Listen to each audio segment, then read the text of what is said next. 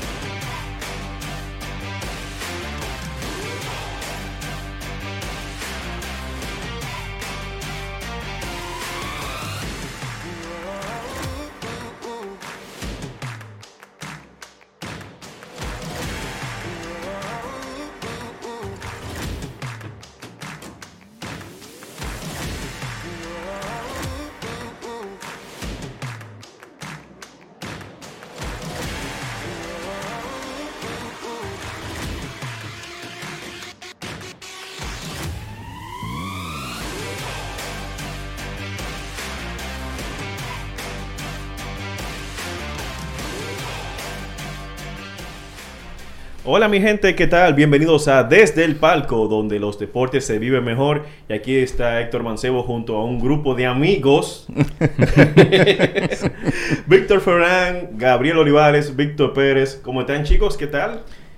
Todo bien, mira, ese señor hay que quitarle el monster. Eh, aquí, Las eh, cosas que pasan eh, tras bambalinas. Sí, tras bambalinas, eh, Gabriel Olivares se comenzó a beber un monster. Eh, en lo que estaba sonando el intro, él lo estaba bailando. La aquí, primera aquí. vez que yo había visto una persona Bailando un intro. bailando el intro del programa. Él estaba aquí gozándose el intro del programa. Lo puso rápido.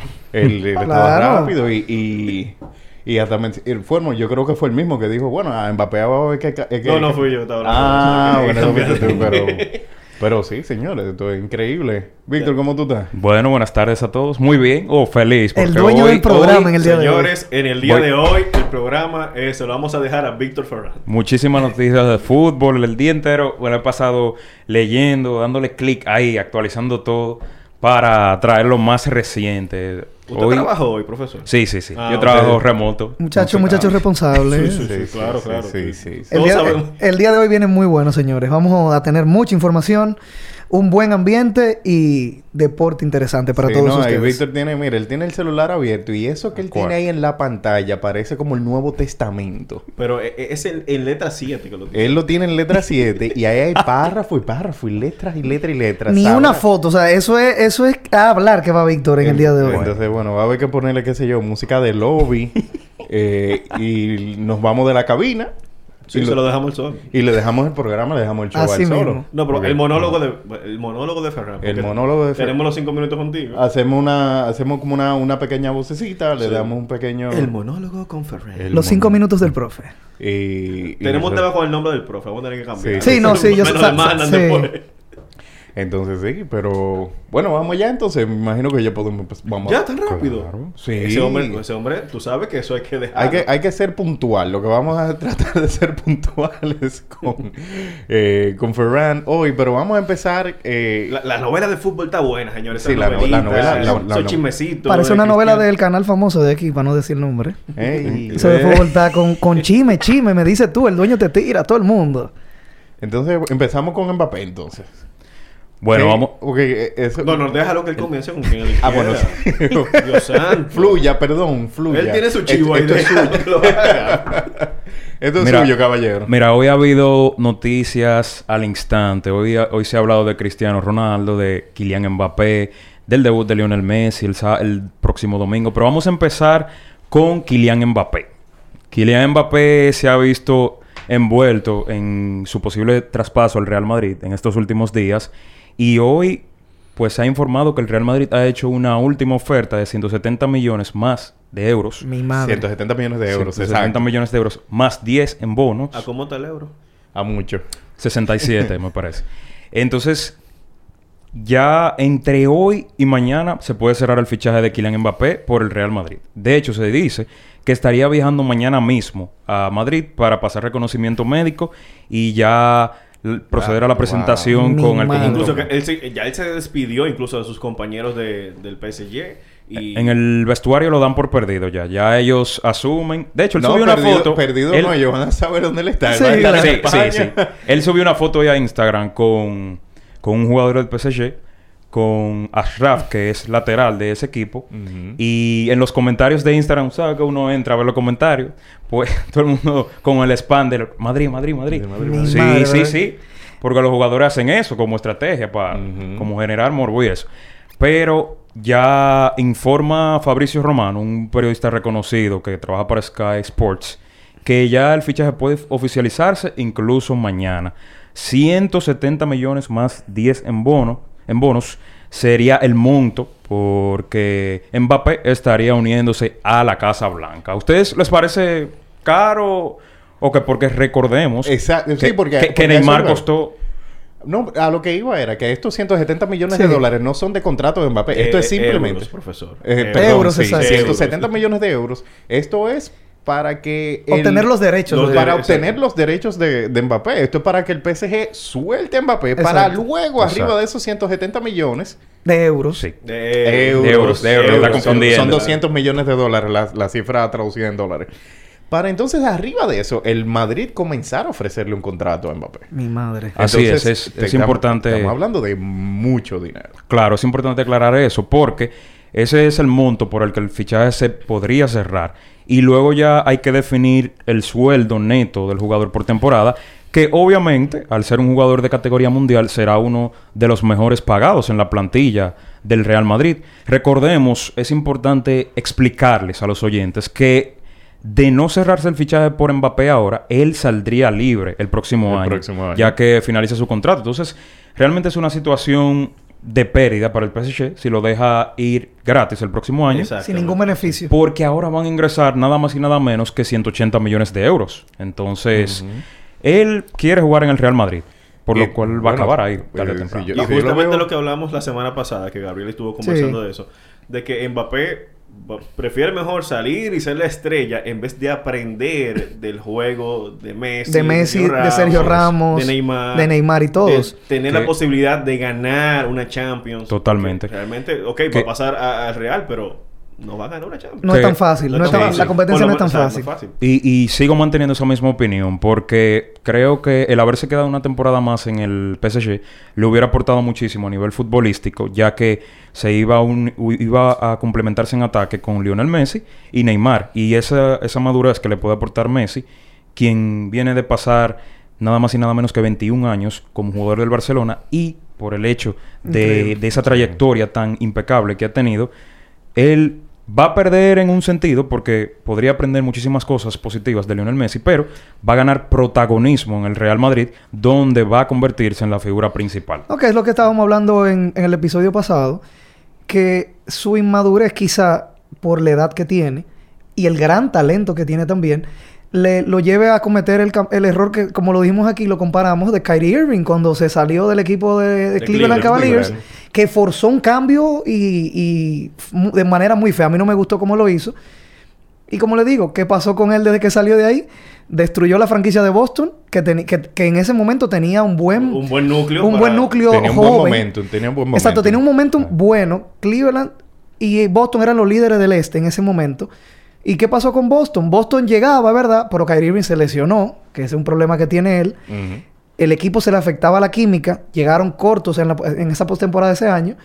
Y así sucesivamente, el año después, y tuve que había una rivalidad con Marcus Smart, eh, Kyrie Irving, que no se llevaban bien, parece, en, en los camerinos. Y así mismo, entonces yo creo que no es la misma situación, claro, de llevarse mal con jugadores, lo, lo de Mbappé con sus compañeros del PSG y las nuevas integrantes como Messi, Sergio, eh, Sergio Ramos y demás. Pero el error está en eso, como que tú dejar de aprender del mejor o de los mejores en su área para tú ser buscar el estrellato o, la- o el protagonismo en otra franquicia, que es una de las mejores del mundo y la más reconocida aparte del Barcelona, que es el Real Madrid. Sí, pero también hay que destacar que en el Real Madrid están hay dos jugadores franceses que comparten vestuario de selección con Mbappé, que son Karim Benzema y Ferland Mendy. Principalmente vámonos con Karim Benzema, porque lo que pueden generar esos dos en ataque, sumado con Eden Hazard, es impresionante. Mbappé y, Hazard, y Benzema se complementan sumamente bien a la selección francesa y sin duda alguna eso que pueden causar juntos en ataque, ese, ese dinamismo y ese, esa chispa futbolística que pueden generar, puede ser muy buena para el Real Madrid. Que con esa llegada, esa posible llegada de Mbappé, pues aumenta muchísimo sus posibilidades de, de conseguir una nueva Champions, aunque hay muchísima competencia. Tenemos a un PSG que se ha fortalecido bastante, un Manchester City, un Chelsea.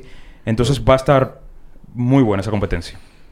Sí, pero eh, simplemente hay que esperar, hay que ver. Ojalá eh, que se dé, o si no se da, que aclaren la situación, pero como te dice, como dice Víctor, esos él no lo ha negado en ningún momento, eso, eso de lo de las negociaciones, que no, no hizo como Ronaldo, que Ronaldo de una vez desmintió todo y, y como que paró la conversación. Luego se, se filtró lo de Ronaldo, que ahora mi amigo me imagino que lo va a hablar. Claro. Pero es por otro momento- punto en la agenda. Pero, pero por el momento, eh, yo, yo poniéndome el gorro de la, de la gerencia del PSG, sí. es, es conveniente para la gerencia del PSG que todo esto esté como a- en la palestra pública. Porque no es lo mismo que venga un movimiento de tal magnitud que tú Mm. no te lo esperes. Imagínate que, que Mbappé se te va a ir del equipo y que tú no lo sabes. Sí, Y, que, y que Real Madrid entonces le está ofreciendo dinero o le está ofreciendo... Y, pues, eh, y tú- generalmente en el fútbol se maneja cuando le- los jugadores están todavía bajo contrato que el equipo sabe que el jugador se quiere ir y ellos lo, o sea, ya hacen un acuerdo con otro equipo, pero lo peor hubiese sido que ellos lo mantuvieran ahí, el jugador molesto, y el próximo año... Y el próximo año cuando ni entre uno- agencia libre. Exacto, agencia libre ni uno reciben, por lo menos ellos van a recibir parte. Eh, ¿Tú recuerdas la, la cifra de cuánto fue que el PSG pagó por eh, adquirir a Mbappé? Del equipo... Fue un, fue un fue, dinerito fue- también, fue, fue- fue alrededor de, de 200 millones también. Ellos van a recuperar... como Van a recuperar la los- inversión. Sí, sí, van a sí. No, entonces se recupera. No, y, y ahora que mencionas eso de la gerencia del PSG, ellos se han mostrado bastante estrictos. Por ejemplo, el presidente Nasser Al-Khelaifi afirmó hoy que ellos no van a cambiar su postura. Ellos van a exigir el monto que desean por el jugador, por Mbappé hasta el último momento y se mostraron bien renuentes a, a negociar una cifra distinta ahí.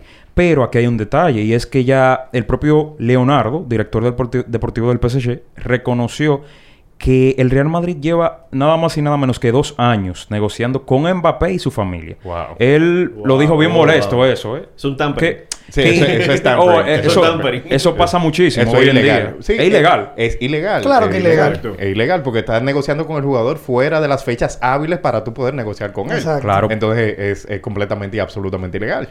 Pero eso te dice que realmente él quiere ir al, al Real Madrid. Porque si él ha estado haciendo sus cosas por detrás, es porque realmente desea estar allí. ¿Por Y- dónde? no, por detrás, por abajo, como dicen. Ah.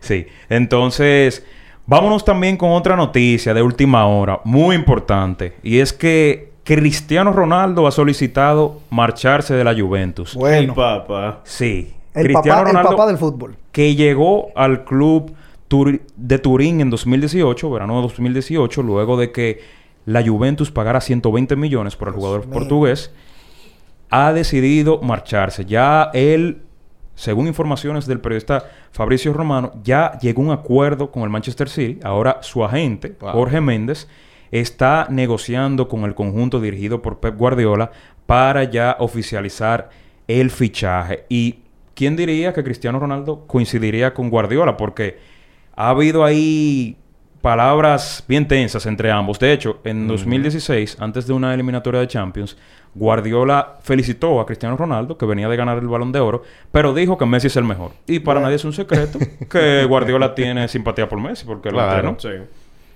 Entonces, es- Una, una linda rivalidad. Sí, entonces esto va a ser, esto puede ser un fichaje histórico, no solamente por lo que supone Cristiano Ronaldo en todo el sentido de la palabra, sino porque esto significa también que será el verano de fichajes más importante Y e de más dinero, y- de impactante más dinero en la historia del fútbol. Sí. Empecemos con el fichaje de Messi. Ahora el posible fichaje de Mbappé y el de Cristiano Ronaldo, sumado a lo de Sergio Ramos, entre otras figuras importantes. Entonces, estamos Bueno, hablando este de... será el verano más, eh, vamos a decir, caliente en Sí, el fútbol. sí, sí, sí, sí, en los últimos definitivamente. 20 años. Se puede decir hasta de la historia. Hasta de la historia. Sí, porque es primera vez en la historia, en este caso, que las dos figuras más importantes de- del fútbol mundial Cambian de equipo. Sí. cambien de equipo el mismo verano. Me hubiera gustado que chocaran juntos en una misma liga. Me hubiera encantado eso. De hecho, Eh, de se hecho, habló, de o sea, hecho. se, se barajó esa posibilidad, Me hubiera pero encantado ya el presidente del PSG lo desmintió hoy, después del sorteo de grupos de la Champions League. Él desmintió Ajá. rotundamente que el PSG está interesado en Cristiano Ronaldo. Es decir, el único equipo que actualmente Ronaldo tendría la posibilidad de ir en caso de salir de la Juventus sería al Manchester City de Pep Guardiola. De hecho, lo que te iba a decir es que eh, vi una información por ahí, corrígeme si estoy equivocado, pero vi que el Manchester City y el PSG cayeron en, en la misma división en Ese es en la otro punto selección que la- viene. Sí. eh, Ese es otro punto Sí, de la agenda. claro, claro, eso- No, no eso me se le ca- no me le cambie las cosas. Entonces, muchachos. como quiera, se va a dar ese, ese choque. Y como- Claro, si se oficializa el fichaje como se tiene previsto, se va a dar un Cristiano Ronaldo versus Messi. En este caso, porque el PSG se enfrentaría al Manchester City. Y también Guardiola se va a reencontrar con Messi. Eh, Guardiola va a reencontrarse con algunas figuras que ha dirigido anteriormente. Entonces será un choque muy importante. ese. Y, y mira, interesante que Guardiola puede entonces, a ver, eh, en su historial como dirigente, dirigir al, al número, a los número uno en equipos Sí. diferentes. Sería el primer dirigente que lo, lo Sí, haría. y siempre como que se le criticó eso de que, ah, que en el Barcelona, que, que ahí ganó todo, pero el hombre ha demostrado que es un técnico exitoso. A donde quiera que ha ido, solamente la Champions se le ha hecho, se le ha dificultado ganar, pero ha sido campeón de liga en Inglaterra, en Alemania y en España. Es decir, tres países distintos. Entonces, Guardiola posee en su palmarés más de 20 títulos como entrenador. Entonces, Uepa. uno de los Bueno. entrenadores Wow. más exitosos en la historia. El Joe Torre del fútbol. Sí, definitivamente es el. Joe Torre del Bueno. fútbol. Por lo menos no el Doc Rivers. Ey, Y hay fanáticos de los Clippers aquí, de Boston. No le, no le dé No, eso yo, tan que, yo duro. sé que hay un amigo mío que, que le... y, Dios Yo mío. y bueno, atentos al día de mañana porque esas noticias van a seguir. Recuerden seguirnos en Desde el Palco RD en Instagram para, desde que se anuncie un fichaje de esos, de, que se oficialice, nosotros inmediatamente lo informamos ahí para mantener a los seguidores actualizados. Y, Y- apro- ¿Sí? Bueno, no, te iba a preguntarte sobre la Champions. ¿Qué fue lo que Sí. sucedió hoy? Que mencionamos sí que iban a caer dentro del mismo grupo el, el PSG y el Manchester, Manchester Sí, City. hoy se realizó el sorteo de grupos de la UEFA Champions League. Recordemos que, para explicarles a nuestros oyentes, que primero se juega una fase de grupos en la que los equipos se enfrentan a ida y vuelta. Luego van las fases de eliminación, que son octavos de final, cuartos de final, semifinales y final. Hoy se realizó la fase de grupos. Tenemos que en el grupo A, un grupo muy reñido, está Manchester City, PSG, Leipzig y el Club Brugge. Ese City PSG que mencionábamos se va a dar y vamos a encontrar a Lionel Messi con Cristiano Ronaldo en caso de, de que se oficialice el fichaje del portugués por el conjunto de Inglaterra. Tenemos en el grupo, grupo B Atlético de Madrid, Liverpool, Porto y Milan. Un grupo Bueno, bastante atractivo. Sí, ese- sí, ese sí, me- hasta, me, hasta me, Sí. me- me hizo mirar y dije, espérate, espérate. Está muy bueno ese, ese, ese sí, grupo. Sí, sí, porque el Cholo Simeone va a ir a Anfield. El Milan también, que ha venido mejorando en, los- en las últimas temporadas. Y el Porto de Portugal, que nunca se le puede dar por vencido. Siempre están ahí luchando. Tenemos en el grupo C Sporting de Portugal, Borussia Dortmund, Ajax de Holanda y Besiktas de Turquía. Ese grupo se pronostica que el Borussia Dortmund debería Es el papá ahí en ese grupo. Sí, el papá del papá. Debería vencer sin problemas. Tenemos el grupo D. Ese, el Dortmund es donde está eh, Erling Haaland, que es el joven superestrella que lo hace todo ahora mismo. Correcto. Se habló, por cierto, de Haaland como plan B, si la operación de Mbappé no salía. Pero finalmente todo apunta a que Kylian va a llegar al Real Madrid en los próximos días.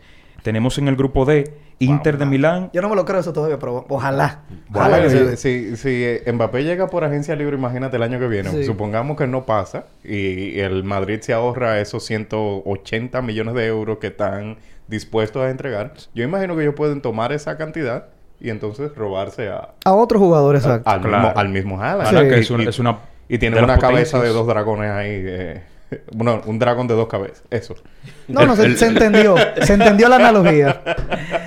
Ah, tenemos el grupo de el Inter, el Real Madrid, el Shakhtar y el Sheriff. El, bueno, el Real Madrid favorito en este grupo. Recordemos que el Inter ha perdido muchas figuras últimamente. Perdió a su técnico, el Antonio Conte, también Achraf, que es un lateral que se marchó al PSG. Claro. Y en el grupo E, Barcelona, Bayern Múnich, Benfica y Dinamo Kiev. Recordem- recordemos que el último encuentro entre el Barcelona y el Bayern quedó nada más y nada menos que 8 goles a 2 por parte... Hubo- Salió un meme. Ustedes vieron el trailer de Spider-Man, ¿verdad? Sí, Sí, sí, sí, claro. yo lo vi, Al final que vi. sale Doctor Octopus. Entonces le pusieron la camiseta del, del Bayern. Y dijeron, hola Barcelona. dije, oh, ey. No, el internet, internet nunca, nunca pierde No, no, tiempo no, con el, nada. el internet no falla, el internet no falla. Y avanzando con los demás grupos, tenemos al Villarreal, Manchester United, Atlanta, Atalanta de Italia, Young Boys. No, ese, de, ese es del Manchester. Sí, el Manchester United que se ha reforzado bien. Rafa Barán, central del Real Madrid, recordemos que se marchó a ese equipo. Y tienen una defensa bastante sólida. Tenemos el grupo G, Lille de Francia, Sevilla, Salzburg y Wolfsburgo. Ese, con, ese grupo está bastante asequible para que el Sevilla avance. Así que vamos a ver qué depara para el conjunto andaluz. Y el último grupo, grupo H, Chelsea, Juventus, Zenit y Malmo.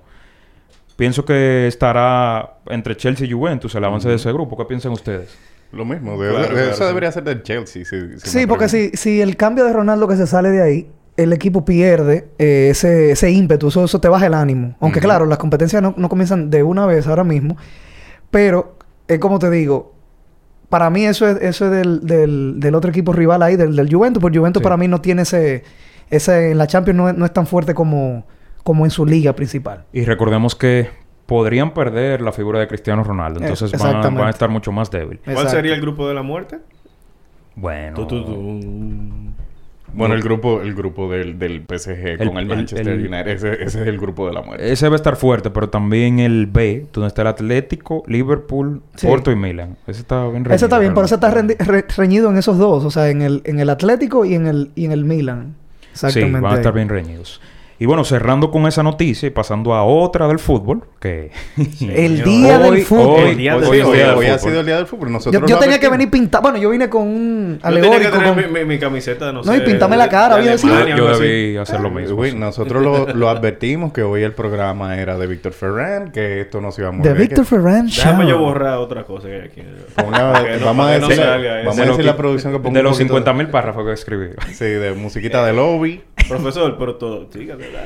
Y tenemos que Pep Guardiola afirmó hoy, técnico del Manchester City, que, cuan- cito, cuando acabe con el City en dos años me tomaré un descanso. Recordemos que Guardiola renovó recientemente su contrato como técnico del Manchester City hasta la temporada 2023. Y básicamente lo que ha dicho es que ya cuando finalice su contrato le gustaría dirigir una selección nacional. En este caso afirma y cito, una selección es el siguiente paso. Me gustaría entrenar en una Eurocopa, una Copa América o un Mundial. Ya Que está bien, no, Sí, no está sí. mal. Sí. considero que Guardiola ha sido bastante exitoso a nivel de clubes. Entonces ya el hecho de añadir una selección, ya sea Brasil o la misma España, Sí, claro, ¿no? le vendría excelente para su experiencia como entrenador. No, y esos son trucos de, como digo, de, de- de venta. Él se está diciendo ahí, miren, señores, yo en dos años estoy libre. Sí, se está vendiendo. Me, me- Exacto. me estoy vendiendo el, el- el equipo que quiera o la nación, el país que necesite o quiera un coach que le pueda brin- brin- brindar éxito aparte de tener un buen, un buen historial. Estoy aquí. Es una forma de venderse porque yo pensaba cuando tú estabas comenzando a hablar de la noticia y dije, no, él va a decir que él se va a retirar por dos años. Como que, como que, ajá. ¿Qué, qué yo, quiero- qué yo gano con eso? Nada, él buscando, ve que... Exacto. A ver qué se le pega. Exactamente. La, boda- la, la Él, voz de alerta. de hecho, él ya lo ha hecho. Él se tomó un año sabático cuando... ah, Es que tienen todo el cuando del mundo. Sí, sí. Ya eso, no- eso no es problema. Sí, cuando abandonó el Barcelona en, la- en el año 2012, él se tomó un año sabático y en el 2013 entonces fichó por el Bayern y ya después ha seguido entrenando Claro. corrido. Entonces, ya ahí finalizamos con el fútbol. ¡Wow! Un aplauso público aquí, nuestro público presente aplaudiendo. No lo presentamos por por seguridad y confidencialidad Sí, de todo el mundo, pero el público está aplaudiendo, señores. Buena exposición, profesor. Buena exposición. Gracias. Entonces, vámonos con el tenis. el Ah, tenis. todavía. Claro, Claro. el tenis. Ah, pero eso es sí, nuevo aquí, eso es nuevo. ¿Y tú, y tú crees? Ah, pero Ya, Tenis. yo también que hablar con producción. Vamos ya a le sacamos la tarjeta roja para el fútbol, no, no hay más fútbol ya. Ya. Ya, bien de fútbol. Hay más fútbol hoy. Entonces el tenis hay mucho movimiento porque ya el lunes empieza el US Open. el último Grand Slam del año, de los cuatro que se disputan. Entonces tenemos que Alexander Zverev, el jugador alemán, desplaza a Rafael Nadal al quinto puesto después de ganar el Masters 1000 de Cincinnati. Zverev venció a Andrei Rublev, su compatriota, 6-2-6-3, y se proclamó campeón del Masters 1000 de Cincinnati y ascendió así al cuarto lugar del, Del ranking. del ranking, Del ranking, ranking mundial, ATP. de- Del ATP. Y Nadal se, se movió al quinto. Recordemos que el español no disputará el US Open. Ha tenido. Sí, lesiones. Y no solo eso, sino que no jugará en, la tempo- en lo que resta de temporada. Ni tampoco Federer. Ambos por lesión. Exacto, sí, ambos dijeron que no. Entonces, No, como no, no, no, partici- no participarán en los torneos, no acumularán puntos. Los puntos entonces- suficientes para la para y una de las Williams también eh, no, no va a seguir. Sí, Serena Williams tam- también se anunció que no participará en el US Open. Que sin la presencia de Nadal y Federer, el- este torneo pierde mucho. Quieras o no, a nivel de mercadeo. Claro que sí. Y los Claro, ratings. claro. Sí, es sí. que eso es obvio. Sí, a- lo que aportan estas dos figuras no se compara. Es verdad que Djokovic, y sin menospreciar a nadie, es una leyenda. pues, está en la lucha ahí por el GOAT del tenis. Pero Nadal y Federer realmente a nivel no solo tenístico, si- sino ya en un aspecto con el público, en, en la empatía que generan, eh, lo superan al serbio en ese caso. Entonces, en otra noticia del US Open, se estará prohibido, estará obligatorio, perdón, realizar las ruedas de prensa. Recordemos que Ah. anteriormente Sí, los para que- el que no quería hablar. Exacto, los jugadores a veces salen frustrados de los partidos. Ah, que perdió, le fue mal. Pero en este año será la excepción y tendrán que, aunque pierdan o ganen, asistir a rueda de prensa. Tendrán que asistir a, a rueda de prensa y fue y, eso y- hubo un tema con eso con Sí. Naomi Osaka que Sí, Naomi exacto. Osaka tuvo un Un encontronazo, creo que un fue. encontronazo con la prensa y dijo que por cuestiones de salud mental y que se sentía frustrada y dijo, bueno, ya no voy a participar en rueda de prensa. Sí. De hecho, se retiró de un torneo y dijo, eh, hablamos nunca. Sí. Entonces, eso es un tema recurrente, pero también sabemos que en los deportes, cuando obligan a los atletas a participar en ruedas de prensa, los hay que aclarar que los atletas no están obligados a Sí, responder a preguntas. ninguna pregunta. Exactamente. Eso Muy importante de mencionar. Para eso, mí- eso es muy importante. Sí. El atleta simplemente, si tú, ejemplo, yo soy el atleta, Sí. tú me haces una pregunta, yo te puedo decir no comentarios. No comentario, no comment. O la, o la sin siguiente, pre- comentarios. o siguiente pregunta. Siguiente dice. comentario, eh, eh, pregúntame otra cosa, pregunta, hasta claro, que... es que, es que también hay periodistas que son hacen un tipo de Sí, preguntas sí. que son incómodas. Sí. Acuérdate lo que le pasó a Devin Booker con, eh, Sí, claro. con eh, Chris Paul, que le preguntaron que cómo tú te sientes con que Chris Paul eh, le haya ido tan mal en el juego. decirlo, y él se quedó como que viejo. ¿Y, y cómo así? No, y, y hay que entender que en el caso de los basquetbolistas, cuando ellos cuando van a las ruedas de prensa ya, ellos tienen un tiempo en el que se cambian, que como Se que se refrescan, que se- no están sí, tan sí. calientes. No sé el tiempo estimado de, de cuánto tenis. tiempo exacto en el tenis o en las otras disciplinas. Y quizás esas personas vienen un poco más frustradas porque que, ah, no, saliste del partido ahora mismo, en tres minutos tú tienes que estar sentado ahí para responder a la, a la prensa. Sí. Quizás es un poco diferente el manejo y quizás por eso fue que sucedió el problema con, Osa- con la, la Con joven, Naomi Osaka. Naomi Osaka. Entonces habría que ver si ellos pueden regular eso, controlar eso, decirle, mire, vamos a darle 15 minutos al atleta o 20 minutos, se preparan y, y así Aunque se, también se re- logra. recuerda que, en, ejemplo, en otros deportes como boxeo, Sí. artes marciales mixtas, a ti te entrevistan en el ring, tú sudado, ahí mismo, eh, luego de que pasó la pelea. O sea, en el ring. Sí, en el ring, O, o en el justamente en la ring, o en pelea. el, o en el Octágono. octágono te entrevistan ahí mismo. Así que no creo que sea eh, cosa de, de- del tiempo eh, después de que yo hice mi desempeño Sí. como atleta. Eh, pero simplemente hay, hay eh, gente de la prensa que hace preguntas bien impertinentes. Incisivas también, que Sí, le sí, Esos molestar. Y jugadores es- salen calientes. y el juego, jugador sale eh, del calor del juego, entonces hay situaciones incómodas que se dan, pero volvemos y repetimos, el atleta no está obligado a responder preguntas, Claro. simplemente tiene que hacer acto de participación Sí. y decir eh, que sí o que no, o responder lo que le dé la gana, pero tiene que estar presente. El tenis tiene una particularidad y es que cuando se acaba un partido, el jugador vencedor del encuentro comparece ante los medios en la misma cancha Sí. y luego, varios minutos después, en este caso unos 20-25 minutos luego, comparece ante los medios en la sala de prensa. Eso es para el jugador que, que gana el partido. Entonces, el, el perdedor en este caso simplemente comparece ante los medios de, de comunicación en la sala de prensa. Y bueno, ya lo último es sus favoritos para este US Open 2021 que empieza el lunes. Tenemos a Djokovic, Zverev, Eh, Djokovic, Medvedev. él me cae bien. Aunque se quilla mucho y se molesta. Temperamental. Sí, e- eso me gusta porque tú ves que él, él de verdad le importa. Sí, sí. Yo, vi, yo estaba viendo unos videos hace unos días de él sobre sus, como se le dicen los gringos, temper tantrums, cuando hace su rabieta Sí, sí. en, en los partidos. Que tú ves que las pobres raquetas, cuando se molesta, que tú ves que las rompe ahí mismo porque falló un saque o lo que sea. Eh, Él por lo menos como que es muy emotivo y al mostrar eso como que simpatizo con él porque dice, concho, todavía le importa. Ha sido una superestrella. claro. Ha ganado muchísimos torneos, mucho dinero también. Y que to- todavía tú lo ves como con esa entrega de que le importa un, un, cual- un partido Claro. sencillo en, en cualquier tipo de torneo. Tú como que conectas mucho con él en esa área. Y ahora mismo tiene una ambición grandísima porque está empatado con Roger Federer y Rafael Nadal en Grand Slams con un total de 20 cada uno. Si logra conseguir proclamarse campeón Wow. del US Open, va a sobrepasarlos. Y es el gran favorito porque ha ganado los tres que se han disputado hasta ahora. El Australian Open, Roland Garros, que venció a Rafa Nadal en su superficie. Y también Wimbledon. Entonces, si logra proclamarse campeón ahora, recordemos que se, se le denominará campeón del Golden Slam, que es cuando un jugador gana los cuatro Grand Los Slam cuatro torneos. Los en, lo- en una misma temporada. Wow. Así es. Miren, y antes de seguir ya con el más contenido que tenemos, pref- Bárbaro. ¡Eh! Increíble. ¡Excelente! Vamos a saludar a todos los que están en- activos en el chat. Muchísimas gracias. Joshua Villar, Edgar Alejandro Peña, Miguel Peralta, Valermi Álvarez, que dice que los Clippers son los huérfanos de Los Ángeles.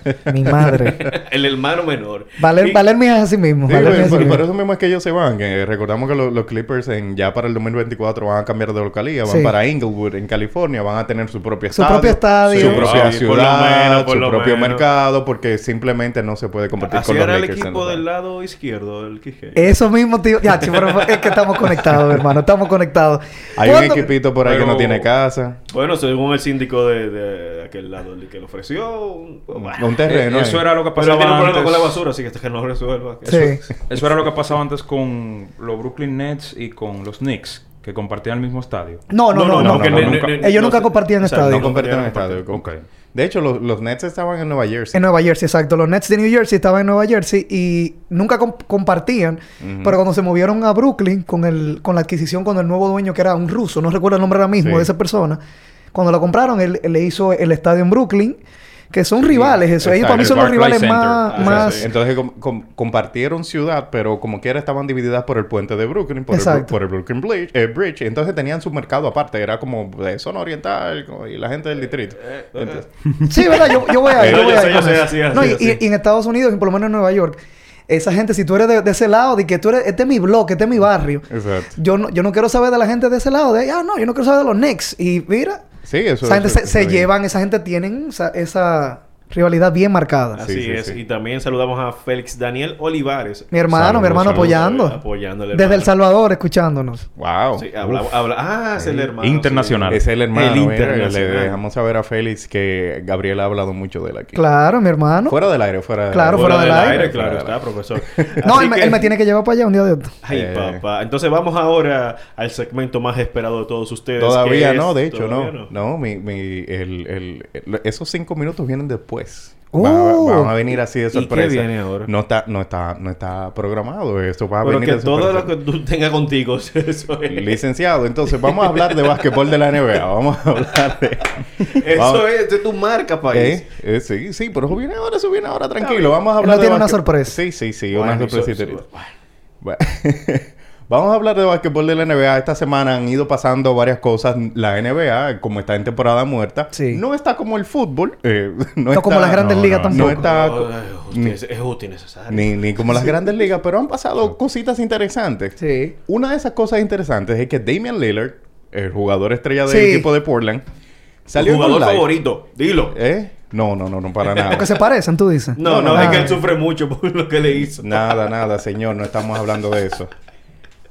Damian Lillard. Una anécdota, espera. Le- no, ni- señor, ninguna cu- cuando anécdota. hicimos, cuando hicimos el intro del programa, Dilo, dilo, yo dilo. mandé el famoso disparo de Damian Lillard, que casi fue de media cancha, a Oklahoma. Oklahoma.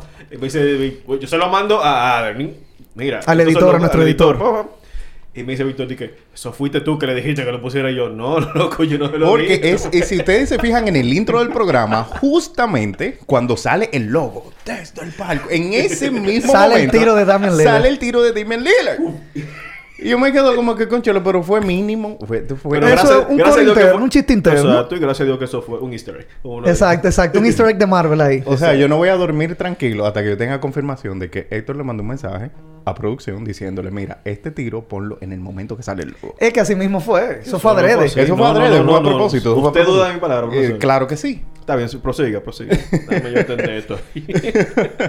Entonces seguimos hablando de Damian Lillard. Damian Lillard sale en un live en, en su cuenta de Instagram y le preguntan, Estaba él solo. ¿Eh? Sí, él, él Ah, está- ok, él ok. está- No, no. Tú sabes que los live en la NBA son Y problemas. fue en otra entre- y, y- y también tuvo otra entrevista después, pero sigue hablando para, Sí, él sale- para comentarte. Él, él sale, él sale en el live y le, a un, un fanático le pregunta en, ahí en los comentarios, hey, Lillard, ¿tú te vas de Portland? Y él dice, no, yo no me voy de Portland por ahora. Exacto, sí. Está bien. Eh, y tú te quedas como que, ok, ¿por qué él por ahora? ¿Y, y por Porque qué no tú- sabe. Eh, entonces Damian Lillard ahora mismo ha generado esa controversia nuevamente Claro. Con, con su posible salida, eh, porque sabemos que Damian Lillard ha tenido una ha tenido un, un- una estadía larga en Portland, ya tiene nueve años y cuando se acabe esta temporada van a ser diez años en Portland, ha llegado a final de conferencia una sola vez. Y no ha visto a Linda Y después de ahí. no ha visto, eh, exacto, no ha tenido mucho éxito, no ha tenido mucha gloria. Entonces tú te quedas pensando, ¿por qué Damian Lillard no ha pedido cambio a un, a un equipo competitivo o a un equipo que pueda eh, eh, proveerle con el talento Exacto, que con, necesita? con la ayuda necesaria. Con la ayuda que necesita para ganar un título. Sí. Entonces, eh, eh, Damian Lillard ahora mismo sigue como tentando, te dice que no, que yo no me voy de Portland porque Sí. yo soy leal, pero entonces deja la puerta abierta cuando hace este tipo de comentarios. No, y hablando de eso, para agregar un comentario ahí, luego de, de esa entrevista o ese live que él hizo, Damian Lillard tuvo una entrevista con un presentador que era como una conversación en un estudio, eh, como un estudio de grabación de música, que él también ha lanzado un, lanzó un nuevo álbum, creo, Lillard, en el verano, lo lanzó. Dame Dollar. El rapero, ese es su alter ego.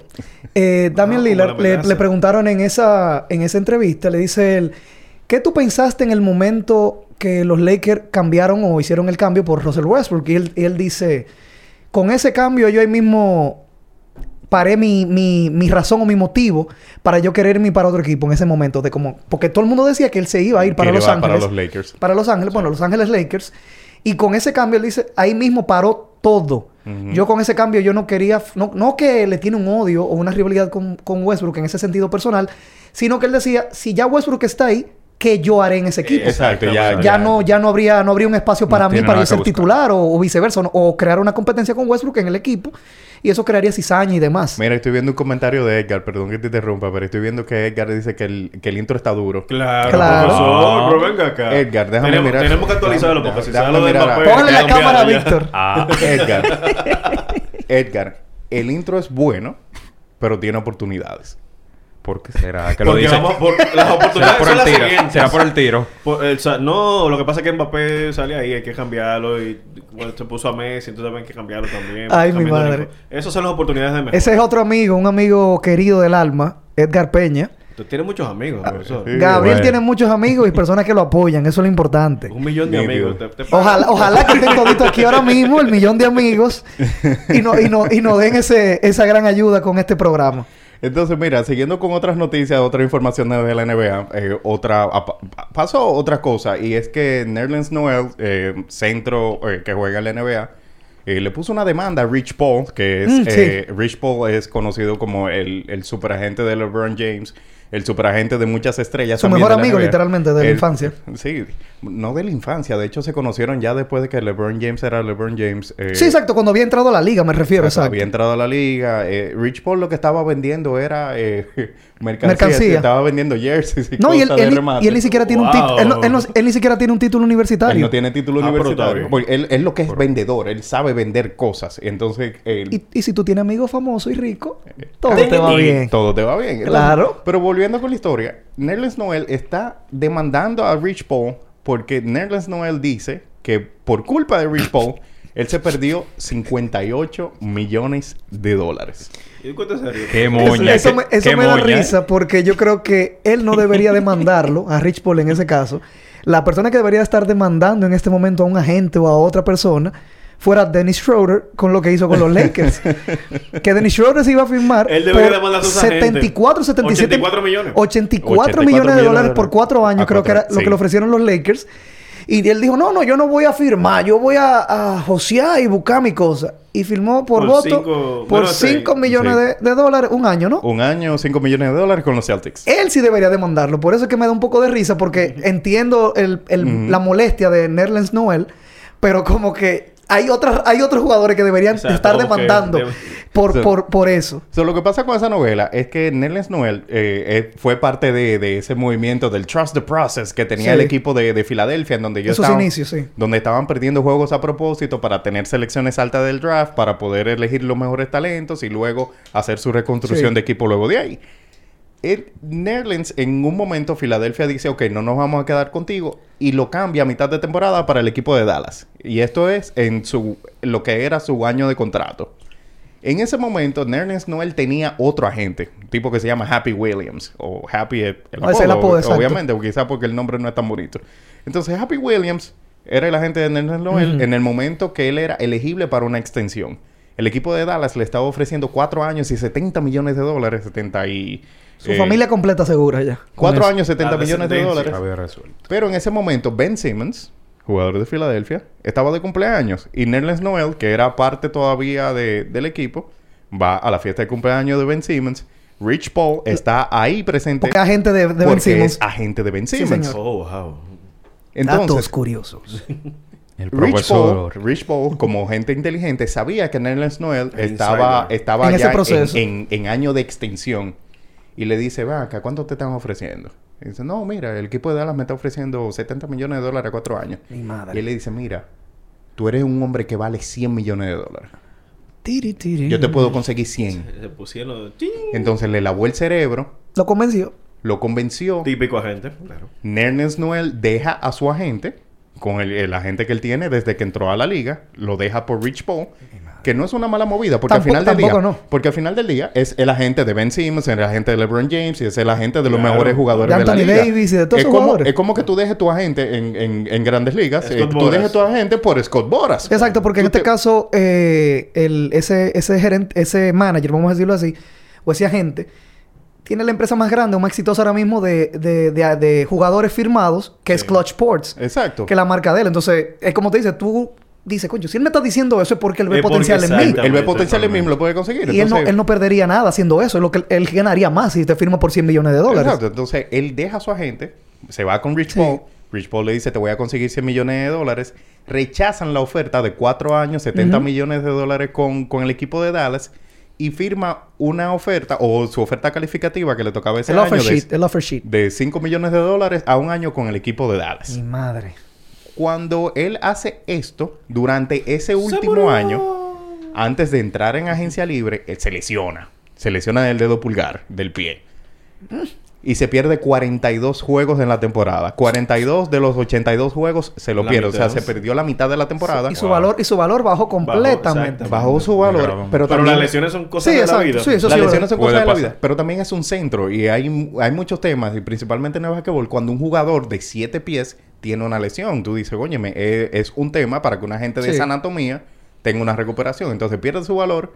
Y Nerlens Noel más nunca volvió a ver un contrato de más de 5 o 6 millones de dólares en un año. Sí, que Sí. lo perdió de verdad. Entonces, Pero- desde el 2017 o 2018 hasta la fecha, Nerlens Noel lo que ha visto son 5 millones, 8 millones. que, no es, pasa- que no está mal tampoco. no está mal Sí, pero claro. tampoco, pero a Pero la comparación... expectativa Sí, que tenía anteriormente...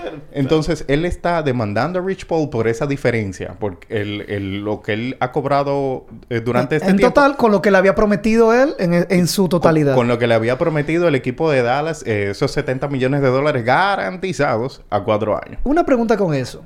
Eh, tú dices que la- él tuvo la lesión fue del dedo pulgar del Sí, pie. Sí, se rompió el hueso del pulgar. Ok, se lo rompió. Ok, Sí. se dio con- estaba corriendo en su casa y Se dio dio con la esquinita esquina. de la- Con la esquinita de la mesa de- de- de- de- Ajá, ajá. del cuarto.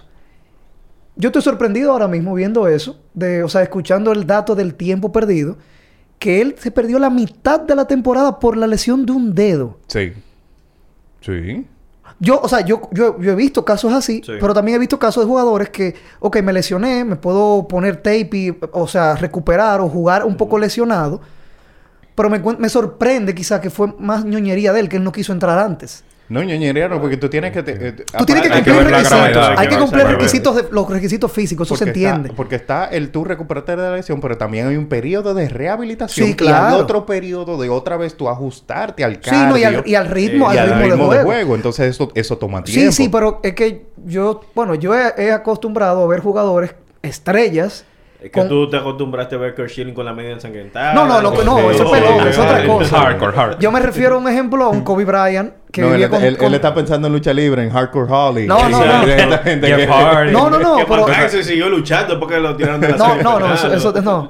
Yo me refiero a, a la parte de, por ejemplo, un Kobe Bryant que jugaba con un dedo roto de, de, de, de- de la mano, con, con Sí, el... pero tú sabes que el pie diferente. Sí, no, yo, no, yo sé que es totalmente diferente. Lo que me estoy sorprendiendo es de la cantidad de juegos por un... Claro, se, se fracturó el, el dedo, el hueso y demás, pero, conchale, como que me choca un poco porque no sé, hay veces que son jugadores que, que se manejan diferente también, igual como pasó con Kawhi Leonard cuando tenía el problema con el equipo médico de San Con Antonio. el Ah, cuádriceps. sí, sí, sí, sí, sí. pero hay, hay Eh, temas. eso es otra cosa, eso, Eso es otra eso- cosa. eso- Kawhi- eso es otra clase. Sí, Es otra eso, cosa. eso es un Otra tema- clase con el profe. Sí, sí, sí, sí, Eso, eso es un episodio aparte el solo. Sí. Entonces, Ah, bueno.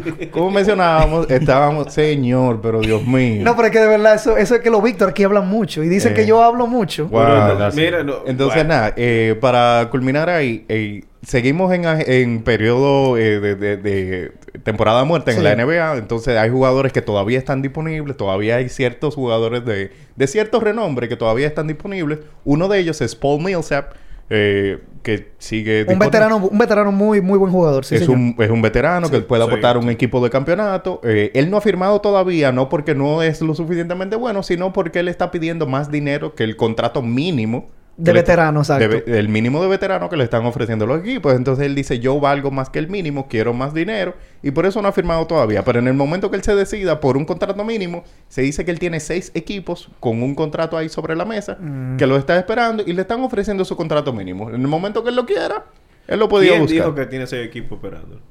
Señores, los reportes están las informaciones Por por si ahí te la puedo porque siempre dicen de que buscar. no, hay que ser equipo, que sí, No, ok". yo- ves, no, no se está buscando información de, de, de paginitas de fanpages de Facebook, señor. ¿Cómo No, así? pero no, no, no, no. Tú sabes que eso es una estrategia también de los agentes. Sí, no, eso, eso, eso venta, eso venta. eso es venta, Claro. eso es venta, claro, claro. decir No, no, pero en este caso, cuando Héctor lo, cuando Víctor lo menciona de esa manera, él no lo dice por como por un rumor, ni nada, sino él dice lo que- él dice la información que se, que se Esta- tiene claro, públicamente. Es, la información que está, que está en la palestra. Otro jugador entonces que está disponible es JJ Redick, eh, francotirador, veterano también, que puede aportar un equipo de campeonato. Sí. Simplemente parece que está esperando alguna otra oportunidad. Ese es otro jugador que tiene contratos mínimos sobre la mesa, que lo están ahí esperando para cuando él se decida.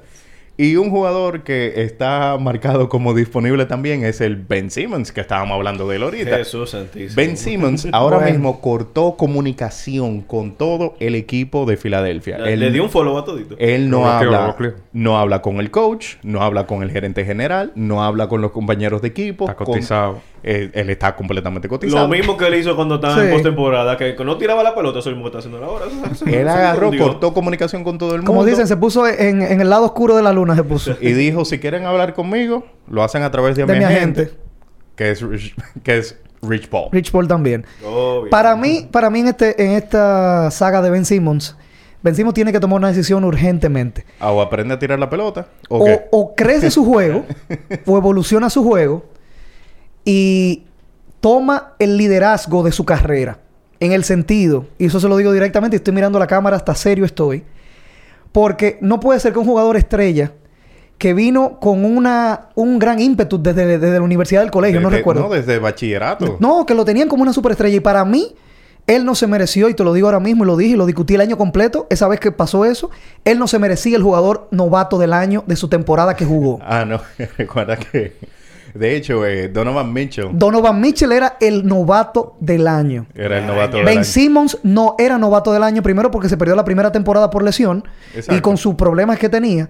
Para mí ya no es novato. Después que tú tienes un año viajando con un equipo, Viajando con el equipo, tomando... entrenando, prácticas y todo, ya eso, eso la NBA debió quitarlo. Pero ellos lo dejaron por él, porque es, eh, era el niño bonito de ellos en ese caso, igual que Zion Williamson. Sí. Sí. Que para mí, si no evoluciona su juego, va a quedarse cinco años más tratando de saltar mucho, donkear y hacer giro y después va a, ser, va a bajar así. Que si se fijan es lo mismo que pasó con Blake Griffin. Blake Griffin, como sí. lo, lo mencionan mucho, la NBA cambió por abajo de él. Blake Griffin su primer año eso fue espectacular. Su, pr- primer, su primer Su- año sus jugando. primeros años en, en el equipo de los Clippers fu- fueron fabulosos. Fue- Fabuloso. Fue, fue una estrella y todo lo que Sus lesiones lo, lo, lo, lo atrasaron Realmente- un poco. Realmente lo que mató a Ben Simmons... eh, a A Blake Griffin, exacto. Fueron, fueron las lesiones. Sí, fueron las realmente, porque- lesiones. Porque, Blake Griffin eh, puede pasar la bola, puede lanzar, puede hacer todo, diga. No, una pregunta. Sí. Eh, ¿Por qué será que todos los atletas que pasan por la, la zona de las Kardashian quedan como que medio... hay, de- el- hay una teoría de conspiración. Ah, bueno, estábamos hablando de teoría de conspiración. Sí. eh, fuera eso- de cámara. es que Pero hay una teoría de conspiración de que las Kardashians te dañan la carrera. Eh, no parece ser el caso con Devin Booker, porque Devin Booker está saliendo con. Sí, pero- Bueno, técnicamente, tiempo, dale técnicamente no, es un una yo- Kardashian. Yo, voy, yo voy en parte con lo que dice Víctor aquí. Y es el hecho de que no es que ellas te dañan la vida. El problema es que esas son personas que viven de otro tipo o otro, Otro estilo, de, vida.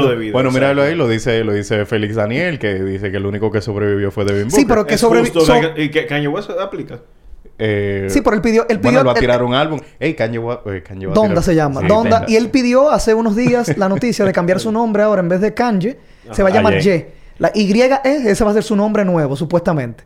Como Pidiri, que se lo cambió como Sí, 200 Está como veces. después que Ron J-Lo lo Artest, votó. Como Ron Artest. que A- sí. hablando de Ron Artes, usted- ¿ustedes vieron en Sí. Netflix eh, Untold? A mí me encantó, yo lo ese recomendé. primer capítulo, exacto, véanlo. Ese es genial. Búsquenlo que ese se llama... eh, la serie se llama en Netflix Untold. Eh, son varios episodios de diferentes temas controversiales en el mundo del deporte Exacto. y el entretenimiento. Y el primer episodio se llama Malice at the Palace, que es de la historia del gran choque entre fanáticos y jugadores de Detroit e Indiana que protagonizó Ron Artés, el Eh, Jermaine O'Neal, Señores, Stephen- le, se le cambió la carrera a Jermaine O'Neal. Eso- ese Sí, documental o sea, me, eso me, me- me abrió los sí. ojos con eso de Jermaine O'Neal, hasta se me engranujado ahora mismo la ¿verdad? piel, porque a mí me dio pena.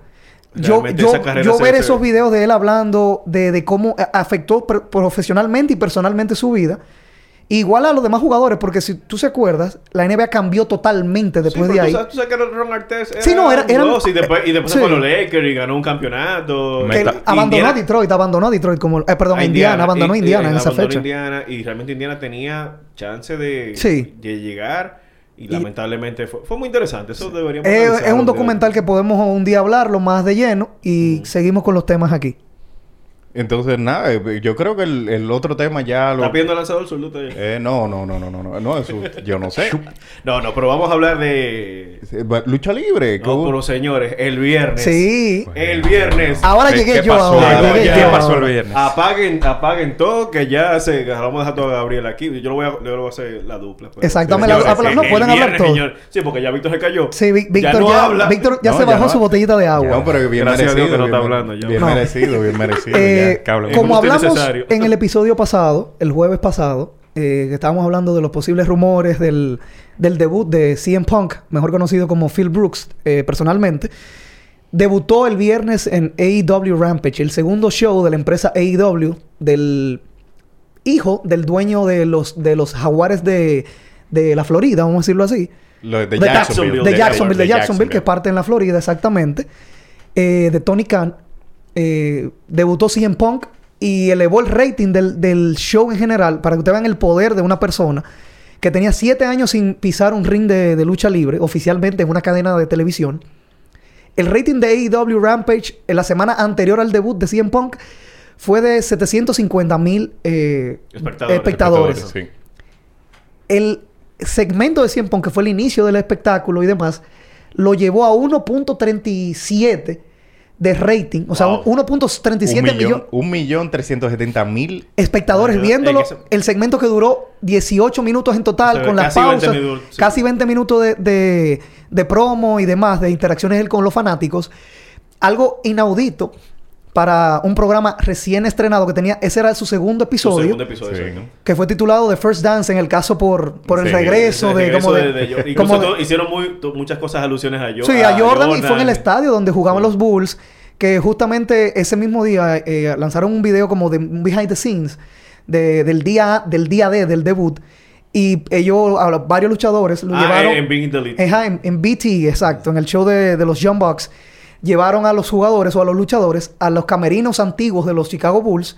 Wow. Y ya veías- ya te imagínate esa gente que no son de que fanáticos full, pero estaban vueltos locos. Exacto, que- incluso Mac Jackson de, de los Bucks se vistió como Jordan. Como Cuando- Jordan, una foto cuando- famosa de yo- Jordan. Una foto famosa de Jordan allá en el... en el- Y el debut de CM Punk fue épico. Yo hay un fanático que hasta estuvo llorando, en el show. Estaba Se- rajado se, dando se gritos. lanzó al público. No, eso fue increíble. Eso Fue increíble. Y para... Todavía... ve- o sea, señores, No, no, a mí me engranujó también. Yo lo vi en vivo también. Bueno, lo estábamos viendo y Sí, estamos, estamos- discutiéndolo en el grupo de nosotros. Eso fue épico. Eh, esperamos que con la imagen que compartimos aquí en el, en, el, en el video y que están viendo ahora mismo, este es el verano de CM Punk y esperamos que AEW lo maneje correctamente. Sí. En el día de ayer, en el episodio del show principal de AEW que se llama AEW Dynamite o Dinamita, que está en TNT, CM Punk ya lanzó su primera promo en ese, en ese show del día de ayer. Y ya tiene su pelea para el septiembre 5, que aquí hablaremos de... El próximo... El, próximo, episodio, el próximo episodio nosotros hablaremos de ese evento, con Dios mediante, hablaremos de las predicciones, de las peleas, de las sorpresas también, y de lo que va a traer AEW en este verano, que ayer mismo también, que lo mandé al grupo, CM Que- Punk tiró la, la puya o la, Ya dio sus easter eggs. la indirecta de que Daniel Bryan, o mejor conocido como Bryan Danielson, que es mi uno de mis luchadores Sí. favoritos, él y Yes, la- yes. AJ Styles son mis eh, luchadores favoritos de, de- de todos los tiempos. De todo Va el de- tiempo. sí, de Ah, todo- bueno, Hay que hacer un ranking. De- podemos hacer un día un ranking, lo voy a hacer un día aquí, pero mis luchadores favoritos son AJ Styles y, y, Daniel y Daniel Bryan, o Bryan Danielson, que es su Bryan nombre Danielson. real. Y esperemos que debute, supuestamente, el rumor es, en el show que va a tener AEW en Nueva York, en el Arthur Ashe Stadium, Wow. que supuestamente hasta ahora va a ser el, el show con más fanáticos de AEW. O sea, Wow. en, en, en un estadio. capacidad. Exacto, en capacidad. Esperemos eso. También podemos hablar del regreso de Y Brock Lesnar. Hablando de sorpresas, Sí. ahí, ahí De era. Brock Lesnar. ahí era Eso fue increíble. Hu- Hubieron re- regresos muy interesantes eso. también, porque Había- eh, regresó Brock Lesnar en SummerSlam, el regreso de John Cena también contra Sí. Roman Reigns, el regreso de Becky, la, la bulta sobrevalorada. Becky Lynch, el hombre. Becky Lynch, De- o, hombre. o como dicen ahora, la mamá. La mamá. Sí, La madre. La madre. Que bueno, a mí no me gustó mucho el cómo buquearon esa lucha, pero nada, son cosas que pasan y se dice que ella va a regresar como ruda. Vamos a esperar que pase en SmackDown ya en el día de mañana. Ahora está y- Emanuel diciendo que fanático de Triple H desde chamaquito. Ah. es. Sí, en, en Manuel Ay, es un, un- un ami- un amigo mío. Él, él le encantaba escupir, escupir el agua para arriba. Así que... ¡ah! Pero, ¿qué, Gabriel, ¿qué tú opinas de- del regreso de Brock Lesnar? ¿Cómo se sentirá Paul Heyman? Y no, y voy a dar una exclusiva en el día de hoy. Vamos a dar una exclusiva en el día de hoy con el regreso de Brock Lesnar el pasado sábado, que fue el evento de Sí. SummerSlam. Brock Lesnar firmó un contrato de 1.5 años con WWE por 1.5 años, o sea, un año y Y par de meses más, un año y medio, año y medio, Año y medio. por muy buen dinero. Sí, porque a Brock le pagan. A Brock, le, menudo. a Brock le pagan eh, en total como 6 millones por ese tipo de contrato. Wow. Pero Brock, lo bueno de Brock, como es una figura tan importante y tan llamativa, Brock Lesnar va nada más a tener eh, en contrato eh, fijo ocho peleas nada más en este en ese periodo de tiempo. Qué bien se lo O sea, dan. ese señor nada más tiene que aparecer bien. en un show. Ocho veces. O, no, no, porque él puede aparecer en los shows a Eh, hablar, eh, un exacto, todo el promo, mo- una promo con- y todo ese tipo de cosas. Pero Lucha, tener lucha, él nada más tiene ocho. Supuestamente, según el contrato que se filtró en el día de hoy, que tenía esa noticia guardada por ahí. Entonces, calculen cuánto o dividan el dinero. Si a ese señor le están pagando 6 millones, como 6 millones de dólares, por un total de 8 peleas. No, da como 800 mil, 850 mil pesos. Eh, pesos no, 850 Mil mil dólares. dólares, por pelea. Es- Calcula eso. Y ese señor siempre se lo llevan cuando lo llevan para los shows y para los eventos. Él siempre lo llevan en un jet privado. Tiene su jet privado. Él lo tiene, exacto. Él lo Sí, no, eso va incluido en su contrato. No, pero ¿qué Con- te pidan de, de, la, de, la, de la nueva imagen de Brock Lesnar? A mí me El encantó. vikingo. El vikingo. A mí me encantó. A mí me gustaba una- un, un look que él tenía antes que era como más con más barba. Sí. Sí. Que era tuvo como... en UFC. Sí, exacto. Cuando estuvo en UFC y un momento que estuvo en un tiempo off de UFC y WWE, que él tenía una barba como si parecía un, un vikingo de verdad. Y es imponente ese nuevo look de él, porque hace, hace unos meses se había filtrado un video de él en un show de, de carnicería. De carnicería, carnicería, sí. que yo creo que lo habíamos hablado también. Donde Brock Lesnar estaba ah, aprendiendo el arte de, de la carnicería, de cómo se corta un... Bueno, para no dar más detalles sobre eso, lo podemos compartir luego en nuestras redes sociales, ese tipo de video. Y él tenía ese look de vikingo, con su colita, vamos a decirlo así, su barba y, y- y la, impo- la imponencia de ese señor, como tú lo veías así tan enorme. y tú lo veías como que parecía un niño jugando con ese tipo de, de- de instrumentos. Me, me sorprendió mucho. Eso no lo veía venir ahora mismo. Yo pensaba que él lo iban a traer un poquito más adelante, en septiembre. Pero entiendo la mentalidad de Vince McMahon en este caso, que para los eventos grandes, él siempre tiene un as bajo la manga, Así porque es. nadie sabía de Brock. Nadie sabía lo de Brock ni lo de Becky Lynch. Lo Y de a- Achilles sonaba más. se, Pero de se- Brock se no- podía no- expectar un poco más exacto, porque recuerden que en el programa pasado, yo también lo dije, que, había, que había un El problemita, insider. había un problemita, Con se puede decir insider, con lo de Sasha Banks y, y, y Bianca Belair. Resultaba que era, la que tenía el problema de verdad era, era Sasha. Sasha Banks, que todavía no se ha dicho qué es lo que tiene, pero como se informaron los, los insiders de verdad de la lucha libre internacional, ellos lo sabían hace ocho días antes del evento que ella tenía algo y que no iba a aparecer. Wow. Lo hicieron de esa manera, aunque no me gustó mucho el regreso de Becky Lynch de esa manera. Exacto. Mañana viernes veremos eh, cómo ella Sí, aparece en el show de le- SmackDown. Le, regalaron el título. Sí, no, eso fue... El, eso buque- fue el buqueo realmente destruyó Sí. eh, todo lo que se construyó con, Con Bi- Bianca Belair. porque tuvo, tuvo la mejor lucha de WrestleMania con, Con Sasha Banks, justamente exactamente. la primera noche. Y ya, de- aunque realmente la división femenina está mm, decaída. Sí. Pero Por las lesiones y demás. Exacto. Y ahí se- Yo, como te digo, me gustó el, el- el debut, fue muy sorpresa. Yo estaba criticando y que, concho, mira lo que hacen esta gente poniendo esta pelea sin... Una pelea con una persona que nadie quería ver. Con Carmela. con- ajá, con- no que no, no me gusta ver la Carmela, pero con una No, pelea... Claro, tampoco. Era una pelea No, muy- definitivamente te gusta ver a Carmela. No, una muchacha... Muy bien, bien, bien. bien. No, Vamos, claro. vamos a hacer ranking. Busca- Sí. busca- busca vamos otro- a hacer ranking. ¿Qué otro adjetivo tú tienes aparte de bien? Eh, inteligente Ah, sí. sí, y sí, atlética. sí, claro. Sí, Atlética. atlética. Claro. Ah, ok, ok. Ay, Corey Graves. Él- ella tenía otra, otra pareja, no vamos a decir nombre ahora Sí, mismo. no, déjalo ahí. Eh, pero sí, los debuts de este fin de semana fue un fin de semana que cumplió su cometido. Las expectativas se llenaron. Y creo que los fanáticos estamos en un buen periodo de ser fanáticos de la lucha libre. Realmente sí. Tenemos muchas opciones para ver. Tenemos mucho, Mucha variedad. mucha variedad, exactamente. Y las sorpresas van a seguir llegando. Van a seguir. Y por último, es. para cerrar con esto, en el día de ayer, CM Punk sigue con las, las indirectas. Subió una foto con un close-up de dos manos eh, chocándose, o sea, saludándose. Y cuando se buscó la foto en internet y se ve quiénes son, es CM Punk saludando a Daniel Bryan, a Bryan Danielson. Wow. Que nada más se ve el close-up de las dos manos saludándose y dice, coño, ¿quiénes son esos? Cuando la buscaron, ya vieron quién era. Y otros fanáticos que son más brechadores que uno, eso es increíble, descubrieron que CM Punk en sus dos apariciones, en, en Rampage la semana pasada y en Dynamite en el día de ayer, en sus tenis, unos Vans que él tie- que tenía, Sí. dos, son dos tenis diferentes, uno rojo y uno negro, con un marcador puso la, te- tenía las iniciales de, en una, la de Adam Cole, AC, y la otra de Bray Wyatt, BW. Wow. Entonces- sí, Bray Wyatt que se quedó Do- fuera de, de, De de la WWE. WWE lo, lo despidió a sí mismo de la nada, lo despidieron. Y, y se dice que él no tiene la cláusula de los famosos... Sí, de los 90 de los 90 días, como pasó con eh, Tommy End. con Exacto, Aleister con, Black. sí, con Alistair Black. Entonces, esos son indirectas que la gente está encontrando o pistas, como le dicen, easter eggs, de lo que puede o posiblemente puede suceder. Eso sería una firma grande si AEW puede conseguir a Bray Wyatt. Mu- es que no, es que él, es, él, es, él tiene mucho poder de, de vender. Sus personajes, sus ideas creativas Son son, muy buenos. Son muy Él- amplias él- y él tiene mucha creatividad. Eso sí es verdad, hay que dársela. WWE dejó que él desarrollara el personaje de The Fiend. Define, exactamente. Y realmente, tú sabes que Vince McMahon es un genio y todo, quiere tener siempre el control y eso es lo que ha llevado a WWE a donde está. Sí, ahora. al nivel- al nivel que Al está, nivel ¿no? que está. Sí. Y él, eh, bueno, recuerden que, eh, no sé si tú recuerdas antes de cuando eh, los John Bucks iban a salir de New Japan, Sí. y ese grupo, no llegaron a firmar en WWE por el tema de que no querían, no le dejaron la libertad. sí, no tenía la libertad creativa, exacto, de, de poder manejarse Y- bien como y- su Y personaje. lo mismo que sucede con Adam Cole, que posible, se dice que no va a, no renovó, Sí. hay que ver qué sucede. Su esposa está en AEW. Y es la campeona Y es actual la de campeona AEW. femenina. Exactamente, Britt Baker, que es muy, muy inteligente también. Esa Sí, doctora no, es- sí, esa doctora ya- inteligente. si Una la- doctora. y si ya la esposa está ahí, ya, ya, ya es una No necesariamente, pero- Exacto, porque, por ejemplo, eh, Selena Vega regresó a WWE y a la semana siguiente, bueno... A la varias semanas, sal- salió eh, Tommy eh, Alistair Black y regresó Selena Vega. Ah, es- eh, eso, y te digo la verdad, es mejor tener, lo, lo- como se dice, los huevos en canasta diferentes en ese caso. Y son compañías que pagan muy bien todo el mundo está pagando bien.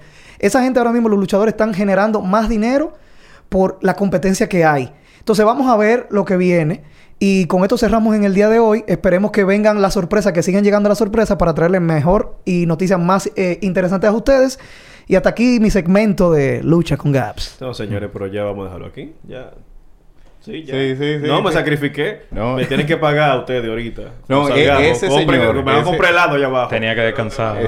Mira el agua. No, ah, ah, sí, ya podemos. No, no era algo rápido. Bueno, en el béisbol de las grandes ligas. Ay, sí. Señores, eh, los dominicanos en esta semana fueron, se dio de baja a Nomar Mazara. Nomar Mazara fue el bono más alto para un jugador dominicano que firmó en el 2011 Ujú. con los eh, Rangers de Texas de 5 millones de dólares.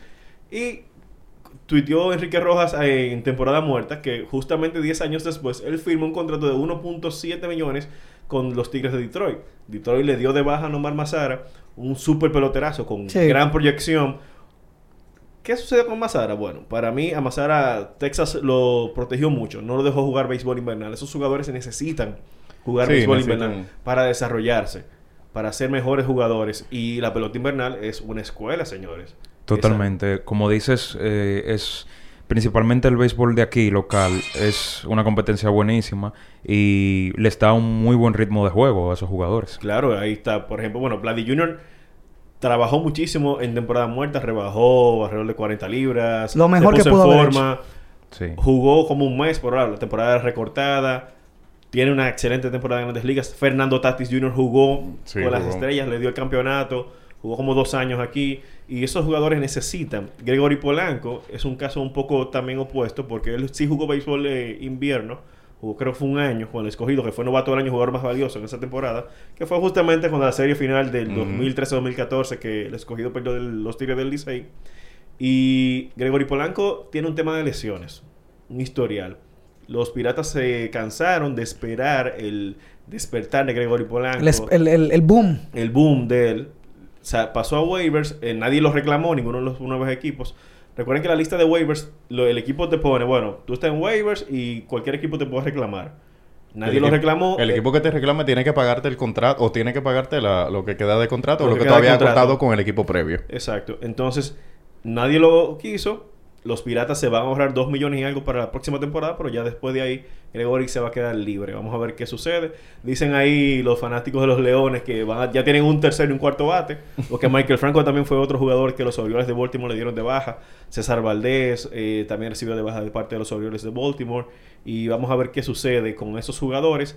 Y otro dominicano que está peligrando, y es el dirigente, el único que tenemos, es Luis Rojas y los Max de Nueva York.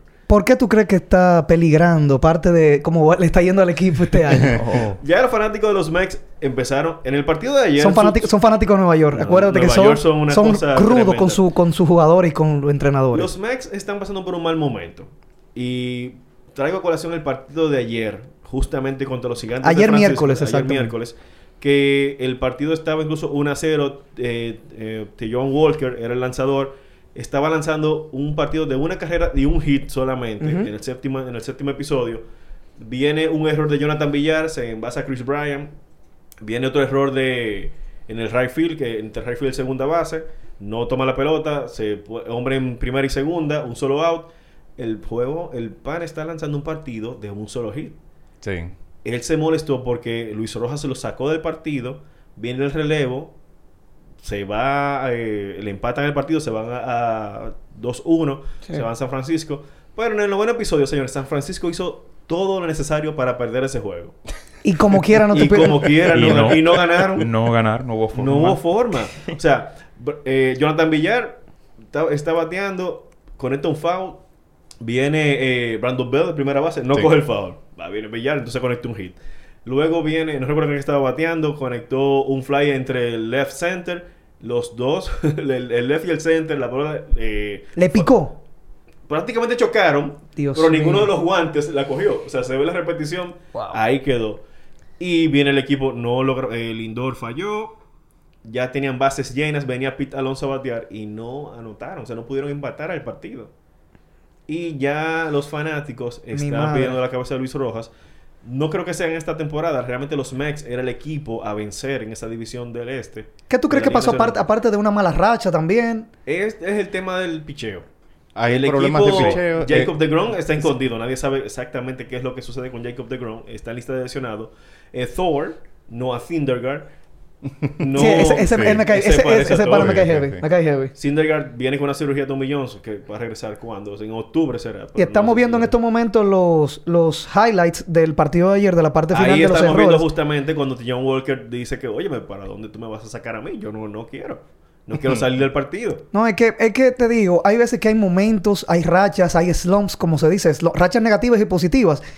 Es igual, y yo estoy demasiado contento, como te mencioné la, la semana pasada, que mi equipo de los Yankees sigue, sigue Bueno, invicto. Siguen, siguen con buen pie. Y, y están haciéndole para mí en la mejor momento de la temporada, que ojalá que continúe. Como un amigo en un grupo me dice, ojalá que sigan así y que Stanton siga tan caliente como está, porque en septiembre y, y demás meses él se apaga, se- según lo Sí, que sí, dice él. se- se- eh, Que conocedor más de la pelota que yo. La sabermetría dice. Cállate. No, eso es cierto. No, no, no, no. Hay, hay jugadores yo lo, digo, lo digo en broma. Pero yo ojalá que sigan así. Porque es como te digo, yo no me in- no soy de que, que propenso a lo que mi equipo gane siempre. Y me gustaría verlos, eh, por lo menos que compitan y de una manera justa, claro, sin trampa. Houston. Bueno. Perdón, fue que tenía algo en la sí, garganta. sí, sí, sí, sí. Eh, y que lleguen lejos. No que ganen necesariamente, que sean buenos partidos, que sean competitivos, pero que den, que den a, a valer. O sea, que tú digas, mira, estamos bateando, estamos lográndolo, pero ok, fallamos porque perdimos una carrera por una carrera, por un error, que lo tú que sea. hiciste todo lo posible por ganar. Exacto. A diferencia que pasó con los Mex, que San Francisco hizo todo lo posible para Exacto. perder ese partido. San Francisco es el equipo más caliente. Yo no soy agayú, pero me gustaría que ganaran los Yankees también, eso no Sí, es nada. y, No, destacar que los Yankees están primeros en el wild card con Gloria a 74 Dios. victorias y 52 derrotas. Le siguen los. Boston Red Sox con 72 victorias, 56 derrotas y los Atléticos de Oakland con 70 victorias, 57 derrotas. Así es. Y otro equipo, señores. Ayer hubo un maratón en Eso el partido decir, de sí. Dodgers y Padres de San Diego, donde por primera vez en la- con la regla del corredor en segunda, En segunda. en extra innings, fue el más largo. Se jugaron 16 entradas. Sí, señor. Y Así hay unos datos interesantes que eh, eh, colocó la cuenta de MLB eh, Fox sobre se conectaron 5 jorrones en, 40 y- en menos de 50 minutos de Mm. partido. Wow. Se hicieron 489 picheos, 19 lanzadores se utilizaron, 47 jugadores eh, eh, jugaron, o sea, el roster son de 25 Ujú. por cada equipo. Cada equipo, 50 Jugar- jugadores. Casi se jugaron casi, tuvieron 3 que no jugaron. Wow. ¿Qué 40 más? ¿Qué 47 más? de los... Señores, tienen que ser fuertes. Usted trasnochado. Digo, allá eran, era temprano, pero... No, pero es aquí- que... eh, una pregunta. ¿A las grandes ligas le convendría una serie de esos dos equipos en la postemporada? Sí. Porque... Wildcard game. Lo que yo veo con esos dos equipos es que como que hay una rivalidad, con- pero como que no es de odio, es de, com- de competencia. De competencia. Es de competencia. Es sana, es súper sana esa rivalidad y como que todo el mundo está atento a los juegos de ellos. O sea, es como que tú tienes a Sammy Sosa y a Mark Maguire jugando, o sea, compitiendo La honrones de- Exacto. de- no, pero me gusta ver eso porque de verdad eh, me gusta mucho ver a, a los dominicanos sobresalir, progresar. resaltarse. Claro. Pero esa rivalidad me encanta, de verdad que sí. No que lo vi completo el juego, vi algunos una- unos videos. Y me, me, me, me llama, me llama la atención eso de que esos dos equipos se pueden encontrar en la postemporada, aunque sea un solo juego, y puedan elevar un poco más el, el, el, el nivel del béisbol, porque la rivalidad es muy sana, no hay esa animosidad, como se dice. Incluso Justin Turner dijo a inicios de esta temporada, que es la tercera base de los Dodgers, Sí. que los 16 partidos que ellos juegan en temporada regular contra los padres de San Diego iban a ser 16 partidos de postemporada. De serie O la mundial. atmo- bueno, serie mundial, eh, postemporada. Sí, pero decirlo sí, así, o sea, no- no es lo porque mismo, No pero vamos a serie mundial porque son de la misma liga. Sí. Eh, Sí, pero él, lo- él él lo dice por- por- Sí, era por el Sí. Y de por sí, eh, San Diego venía... Tenía la serie 7-3 contra los Dodgers de Los Ángeles. Eso lo posteamos en, en Desde el Palco. En la cuenta de Instagram, Sí. Desde el Palco RD. Entonces, ¿qué sucedió? El equipo de los Dodgers cambió totalmente porque ese 7-3 fue antes de la fecha límite de cambios. Y los Dodgers cambiaron totalmente. O sea. ¿quién Se reno- menciona se a- renovaron. Exacto. ¿Quién menciona a Cody Bellinger? Cody. Bellinger no está haciendo nada. ¿Quién sale ahí? AJ Pollock. Que tiene de regreso. Vino de Arizona hace como dos años eh, y entró con los Dodgers. Monkey Becks está ahí bajo perfil. O sea, ellos tienen una, una estrella cada día. Y eso le da a los Dodgers, que es el equipo más... eh, Profundidad, le da profundidad. profundidad. Ese equipo, ese equipo está increíble. Incluso tiene, en el Wildcard llevan como 11 partidos de diferencia el que está en el segundo lugar, que se lo están disputando entre los Padres de San Diego y los eh, Rojos de Cincinnati. Cincinnati está un partido nada más de los Padres y ahí hay que ver qué, qué va a pasar. Eso, esa serie va a estar interesante. Ojalá. Ya también Grandes Ligas anunció Sí, el calendario. el calendario Sí. postemporada. Posiblemente ya lo- si se, la Serie Mundial se lleva un séptimo juego, se va a jugar un 3 de noviembre. Hay que ver, ojalá, si se da la serie de Bos- eh, Nueva York y los Dodgers, que es la que todo el mundo espera, si el séptimo juego... No es una franquicia más exitosa y de se más dinero. Se, se verá en Nueva va York, bueno, va a haber mucho frío allá. Porque si en Los Ángeles está bien, no hay problema, en San Francisco. Pero ahí, ahí va a Depende, ser- ojalá, ojalá vamos a ver. No, yo sé que tú quieres que sea en Nueva York. No, no, imagínate. Ah, te pone Ajá. guapo. Ajá, no, nadie se va a poner guapo. claro, claro. Ya que el profesor me está haciendo más señas con un amén, eh, dale para allá. Bueno, señores, no, yo creo que eso es todo por hoy. Hemos trabajado bastante contenido el día de hoy. Sí. Hemos Se Se tenido... cubrió muchos ¿Y, y- temas. ¿Y por qué tú miras a Ferran cuando dice bastante contenido? Bueno, Yo no yo no primera- entiendo. Hoy ha sido el programa de, Víctor sido, hoy- ha sido el programa de Víctor Ferran. Eh, Yo creo que el señor consumió media hora el solo. Me divida hoy. me divida. Sí, sí. ya lo sabes. Y entonces nada, eh, es simplemente para agradecerles a todos por la sintonía aquí a través de eh, Guerra Films. Esto es desde el palco. Nosotros cada semana vamos a estar aquí Así mismo. trayéndole contenido de deportes, eh, contenido de lucha libre también, que para O sea, muchos de lucha libre no es nosotros... deporte. Este, Usted dijo deportes, Entretenimiento No. deportivo, pero nosotros Sí. lo consideramos La un deporte olímpica también. No, no hay deporte. problema. Así que muchísimas gracias a todos por la sintonía, a las personas que estuvieron atentas y estuvieron con nosotros ahí en el chat, a Emanuel, a Félix, a Edgar, a todos los que A todo el mundo. a todo el mundo que Gracias por- el Le apoyo. pueden Gracias dar, por el apoyo, denle like Gracias. al video, suscríbanse al canal para que tengan siempre esas notificaciones activas de en el momento que nosotros nos vayamos en vivo. Así mismo. Así que muchísimas gracias. De ustedes se despiden Víctor Pérez, Héctor Mancebo, Víctor Ferrán y Gabriel Olivares. Hasta la próxima. Así que Hasta nos vemos el jueves que viene a las seis y media por aquí Guerra Films. Pórtense bien, chicos. Bye, bye. Disfruten su fin de semana. Muchísimas gracias.